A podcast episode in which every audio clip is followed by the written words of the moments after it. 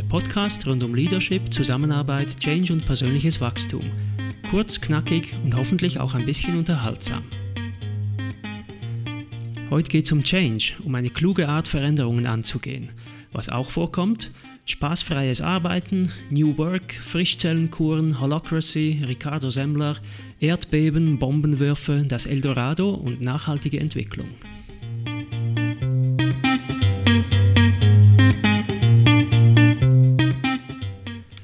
Also wenn man dem aktuellen Tenor zuhört, macht es offenbar schon lange keinen Spaß mehr, in einer größeren Firma zu arbeiten.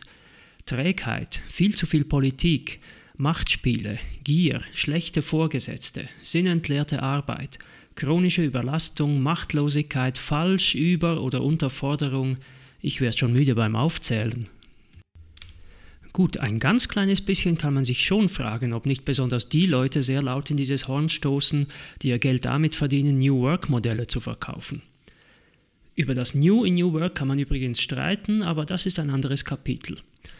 Aber okay, auch wenn man die Relationen normalisiert, die Mitarbeitenden beklagen sich schon sehr oft, die sind nicht zufrieden, die Misere hat schon was. Und dann müssen sich die großen etablierten Unternehmen Jahr für Jahr von der Gallup-Studie auch noch sagen lassen, dass 60 Prozent ihrer Mitarbeitenden nicht mit ihrem Unternehmen identifiziert sind und sich in die resignative Zufriedenheit zurückziehen. Auch nicht lustig. Kein Wunder wollen die was daran ändern. Und da ist es naheliegend, sich nach geeigneten Frischzellenkuren umzusehen. Das geschieht teilweise über die Personalpolitik, mal höflich formuliert, in der Hoffnung, die Gleichung jung gleich flexibel möge korrekt sein.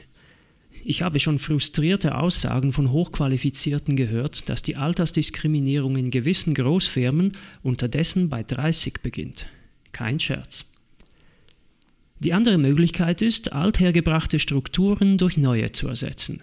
Und da locken Angebote en masse in Form von Tools, Methoden und ganzen Organisationsmodellen allen voran der Wunderwaffen Hoffnungsträger Holocracy. Aber das beginnt am falschen Ende, denn wenn Sie hingehen und die Strukturen radikal umkrempeln, werden Sie vor allem eines generieren, Überforderung. Unterdessen gibt es ja genügend hochkarätige Mahner in Bezug auf diese Überforderung, von Gerald Hüther bis Ricardo Semmler, und ich gehe völlig einig mit ihnen. Die natürliche Veränderungsrichtung ist von innen nach außen – vom Beschluss zur Veränderung zur Umsetzung in die Realität. Denn am Beginn von Organisationen steht eine Idee. Dann finden sich Menschen zusammen, um gemeinsam diese Idee zu verwirklichen. Dann werden nach und nach Anforderungen sichtbar und man sucht nach Wegen, die hilfreich sind, um diesen Anforderungen gerecht zu werden. So kristallisieren sich Abläufe, Regeln, Gebäude, Grundrisse usw. So heraus. Strukturen sind also so etwas wie geronnene Haltungen und Lösungsversuche. Inside out.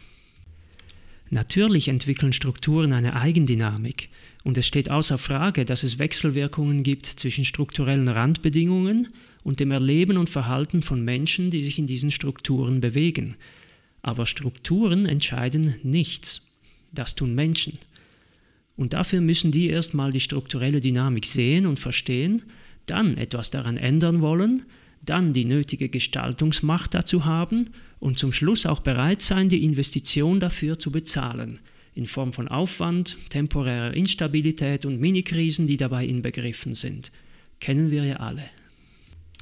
Klar geht es auch andersrum, aber mal ehrlich, die nachhaltigen Beispiele stammen da eher aus Kategorien wie Erdbeben, Kriegshandlungen und Querschnittlähmung.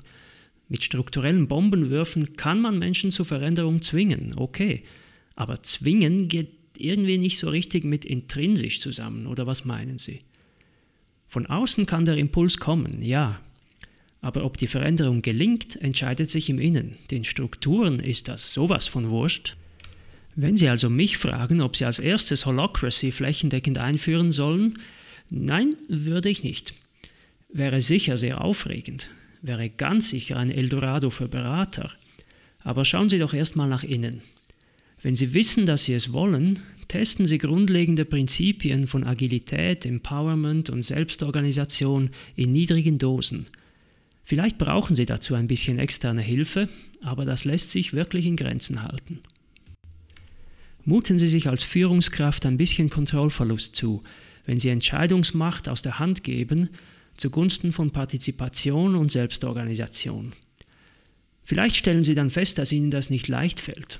Da sind Sie nicht allein. Dann sind Sie aber bei der eigentlichen Arbeit angelangt. Und das ist eine innere Arbeit. Tun Sie die, dann ist viel gewonnen. Für Sie als Führungskraft und für Ihre Organisation. Dann wiederholen Sie diese Schritte und Sie sind in einem Modus der nachhaltigen Entwicklung. Inside Out.